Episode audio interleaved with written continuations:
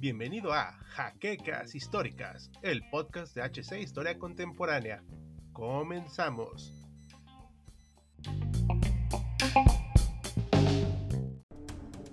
Bienvenidos sean todos historiadores a una nueva entrega de Sábado Bélico. Hoy viajaremos hacia los lejanos cielos de una Europa asolada por la Primera Guerra Mundial. Unos cielos donde los aviones de caza, los cepelines y la mano del hombre empezaban a reinar y a convertir a las alturas en una zona de guerra.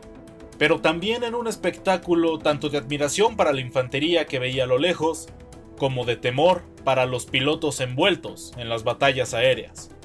Nuestro enfoque en concreto será acerca de uno de los personajes más icónicos de la aviación alemana y de toda la Gran Guerra. Por supuesto, estamos hablando de Manfred von Richthofen, mejor conocido como el Barón Rojo. Nuestra historia comienza en la ciudad de Breslavia en 1892, entonces territorio del Imperio Alemán, pero en el que se vivía el fenómeno llamado como la Joven Polonia, momento en el que el nacionalismo de la extinta nación empezaba a sonar sobre sus antiguos territorios. Es en este contexto donde Manfred nace.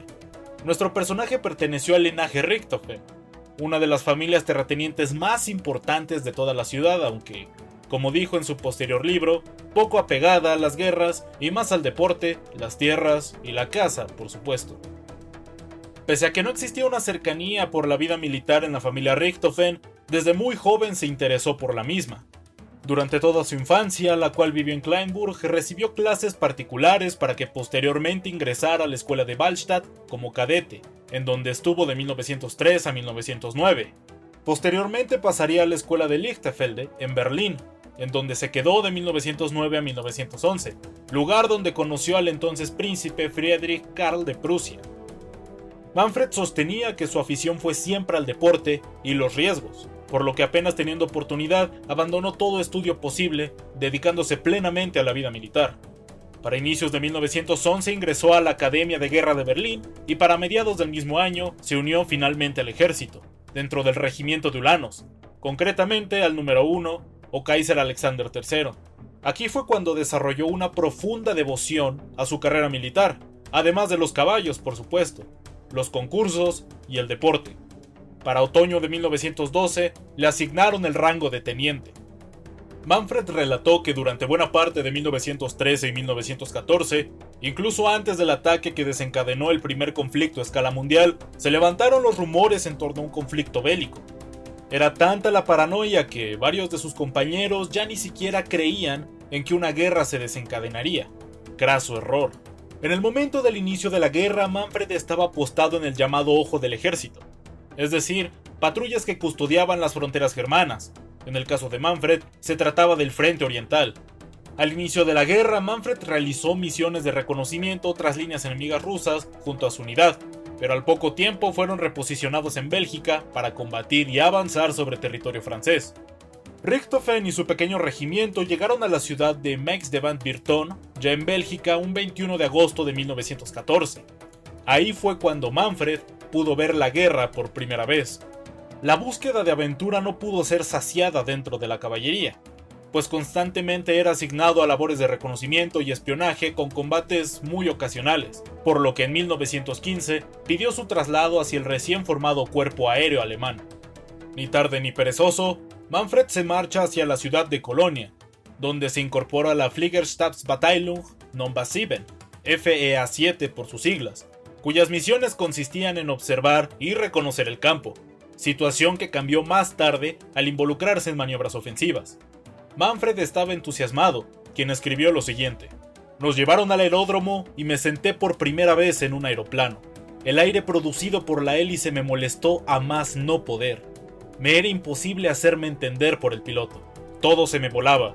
Saqué un trozo de papel y desapareció. El casco se me escurría. La bufanda se me soltaba. La chaqueta no estaba bien abrochada. En una palabra, un desastre.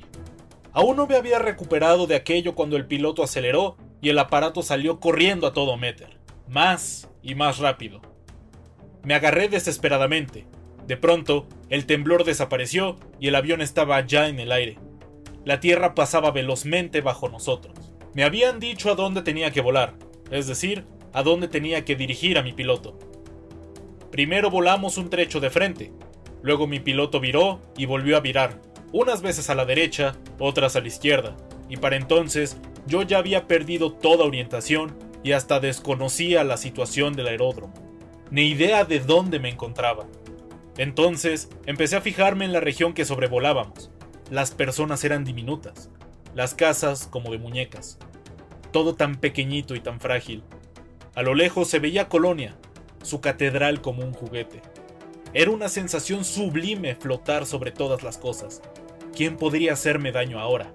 Nadie. Ya no me importaba lo más mínimo dónde estuviese, pero me sentí realmente triste cuando mi piloto dijo que teníamos que aterrizar. Como pueden escuchar, Manfred por fin se sentía en la dicha. Estaba enamorado de las alturas, del aire y de los cielos. Tenía habilidad para ello, por lo que posteriormente fue trasladado a la FEA 6 en la ciudad de Grossenheim, donde terminó su formación de piloto un 21 de junio de 1915. Fue asignado al Frente Oriental como observador en la división de la FFA 69 en un Albatros B2 al lado del piloto George Soimer, mejor conocido como el Gato Negro. Su segundo instructor, ya que Soimer terminó siendo trasladado, fue el señor Eric Graf von Holk, con quien Manfred llevó una serie de misiones. Una de ellas casi les cuesta la vida y en aquella misión de reconocimiento estaba siendo hasta ese momento habitual, cuando a la altura de una zona enemiga un motor le falló, por lo que el avión tuvo que descender en pleno territorio enemigo. Los rusos aprovechando la oportunidad no dudaron en disparar en contra del avión, lo que provocó severos daños al vehículo. El aparato terminó estrellándose en medio de un bosque. Afortunadamente, lograron salir vivos de esa, gracias a Eitil Friedrich y su ejército, por lo que, reconociendo el valor, fueron trasladados a unidades distintas. Por un lado, Hulk fue enviado a las fronteras con Francia, mientras Richthofen a Ostende, en Bélgica, que estaba bajo dominio alemán. Lo más importante a destacar de su estancia en Ostende fue un ataque sorpresa británico mediante navíos de guerra. Muchos alemanes se encontraban bastante desprevenidos, por lo que el ataque les tomó por sorpresa. Horas después del ataque, Manfred se encontraba a bordo de un avión junto a su primer amigo y piloto Soimer con rumbo al Canal de la Mancha. Esta fue la primera vez que Manfred vio la guerra en el mar. Sus reconocimientos por esos lares duraron bastantes días, días donde Richthofen por fin pudo combatir en el aire, aunque todavía no derribaría ningún avión. Para el 25 de septiembre de 1915 se desencadenó la batalla de Los, donde la ciudad de Champagne también resultó afectada. Como los alemanes tenían que hacer frente a dos enemigos, tuvo que solicitar apoyo. Richthofen fue uno de ellos lo trasladaron a la ciudad francesa de Boisies, al mismo tiempo que lo designaron junto al piloto Paul Herning von Osterroth, para defender y patrullar la zona de Champagne. Aquí, Manfred se hallaba en una auténtica batalla aérea, y por fin pudo derribar aviones franceses, por lo que Manfred estaba extasiado. Para el 1 de octubre ambos compañeros fueron enviados nuevamente a Ostend, pero esta vez para incorporarse a la BAM, una unidad de bombarderos a bordo de un Reisenflugzeug, un avión con capacidad de llevar hasta 2 toneladas de bombas. Richthofen estaba feliz pero a la vez frustrado. Por una parte, su victoria en Champagne demostró sus capacidades en el aire, pero por el otro lado, ya no quería ser observador, quería pilotar, por lo que le imploró a Soimer que le enseñara a volar. Después de varias enseñanzas, 25 vuelos según se cuenta, por fin Richthofen tuvo su primer vuelo en solitario un 15 de octubre de 1915. Al inicio del vuelo todo iba bien para él, al menos su estadía en el aire, pero lamentablemente el aterrizaje era otra cosa completamente distinta, algo a lo que Manfred no pudo hacerle frente ya que terminó estrellándose, aunque sin daño alguno, eso sí, pero no se rindió y se esforzó día con día en mejorar sus maniobras. Su última meta, graduarse como piloto de combate en la Academia de Doveritz, lugar donde conoció al joven Bodo von. Fue a finales de diciembre de 1915 donde nuestro personaje pudo conseguir la insignia de piloto. También es a finales de ese año donde se empieza a usar aviones con ametralladoras incluidas, como el FE-2B, el Neuport 11 o el Sopit, el primer avión triplano usado en la guerra. Para febrero de 1916, Manfred recibió su primer avión y a su primer observador, aunque para mala noticia del piloto, ese avión era un Albatros C-3, una máquina que a estas alturas de la guerra ya había sido superada por otras aeronaves mucho más avanzadas. Para más decepción de este piloto, él no podía encargarse de la ametralladora, sino su observador. Sin embargo, él, obstinado por querer disparar, terminó haciendo una serie de modificaciones al Albatros, incorporando una ametralladora en el ala superior de la nave. El 16 de abril de 1916, en Fort Diamond pudieron derribar una nave francesa. Para mala fortuna de Manfred, no le otorgaron el crédito, pues no había testigos que avalaran su hazaña. Manfred estaba furioso porque pensaba que lo minimizaban, teniendo como reacción que exigiera a su superior una mejor nave. Curiosamente, su rabieta dio resultado y le enviaron a Montmedy para formarse con nuevos aviones. La cosecha dio frutos, ya que poco después le asignaron a Manfred y a otro joven llamado Heinz Reimann un Fokker E-3. Aunque el avión se terminó estrellando, luego obtuvo otro, pero nuevamente se estrelló. En esa misma época, Richthofen pierde a uno de sus más íntimos amigos, Graf von Volk y Max Himmelmann, algo que le demostró lo cruel que puede ser la guerra. Para julio de 1916, Richthofen es asignado a Kovel, Ucrania, una ciudad cercana a Rusia. Pues bien, durante esa travesía y su posterior estancia en Kovel, los soldados alemanes vivían en un tren. Él no quiso y se fue a vivir al bosque junto a sus colegas más íntimos. Este fue un primer antecedente de lo que más tarde se conocería como el circo volador. Durante su estancia en Rusia, Richthofen se dedicó a bombardear sedes ferroviarias de gran importancia, como lo fue Manieviechi, con el fin de parar los transportes. Una tarea que Manfred disfrutaba bastante. Para agosto de 1916 se formaron los primeros escuadrones Jack Staffel, mejor conocidos como Hastas. Uno de los primeros en comandar esta división fue el as Oswald Boelke, quien también era el encargado de reclutar nuevos pilotos para la naciente unidad, y uno de ellos sería Richthofen.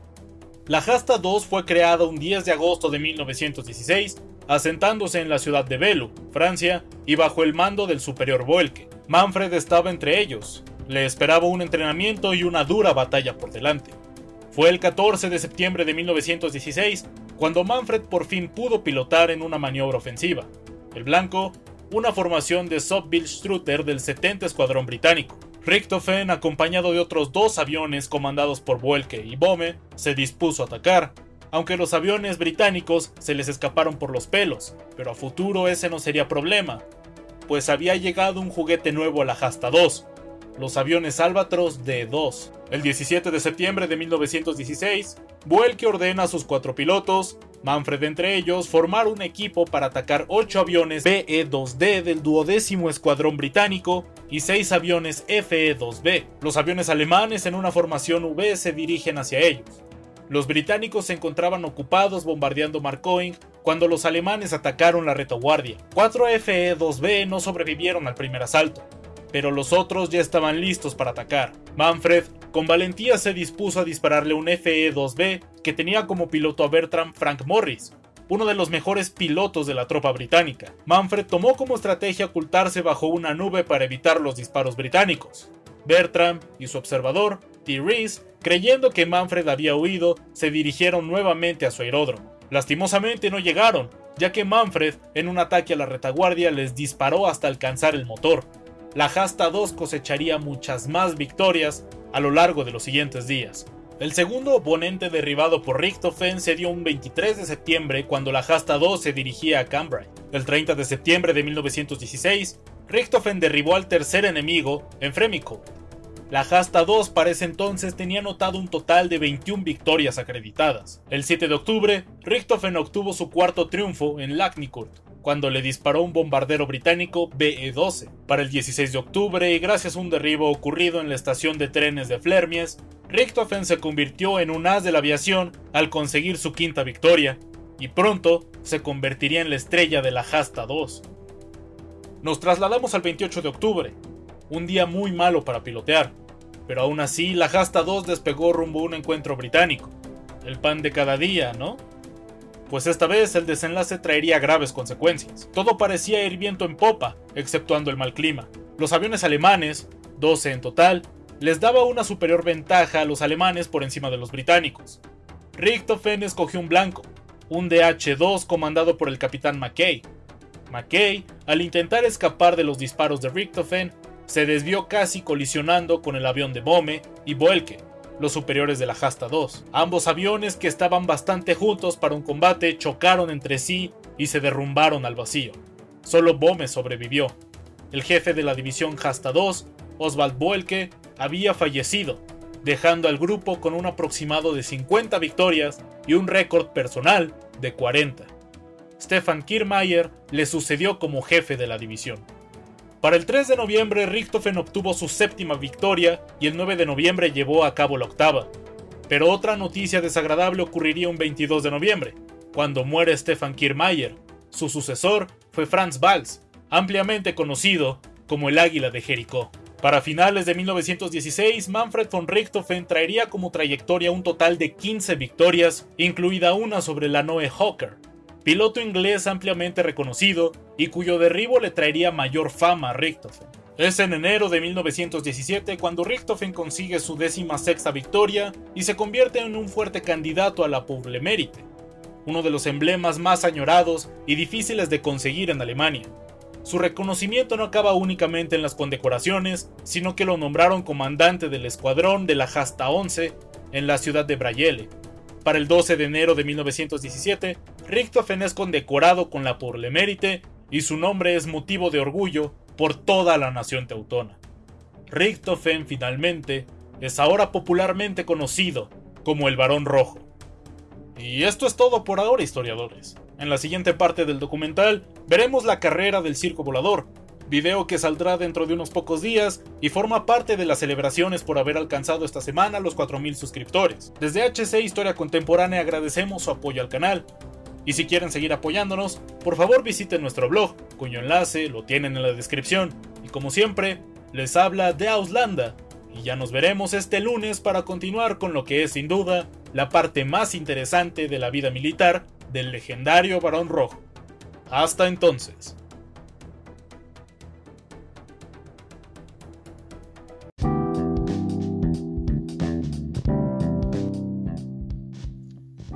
Esperamos la siguiente semana en un nuevo episodio de Jaquecas Históricas, el podcast oficial de HC Historia Contemporánea.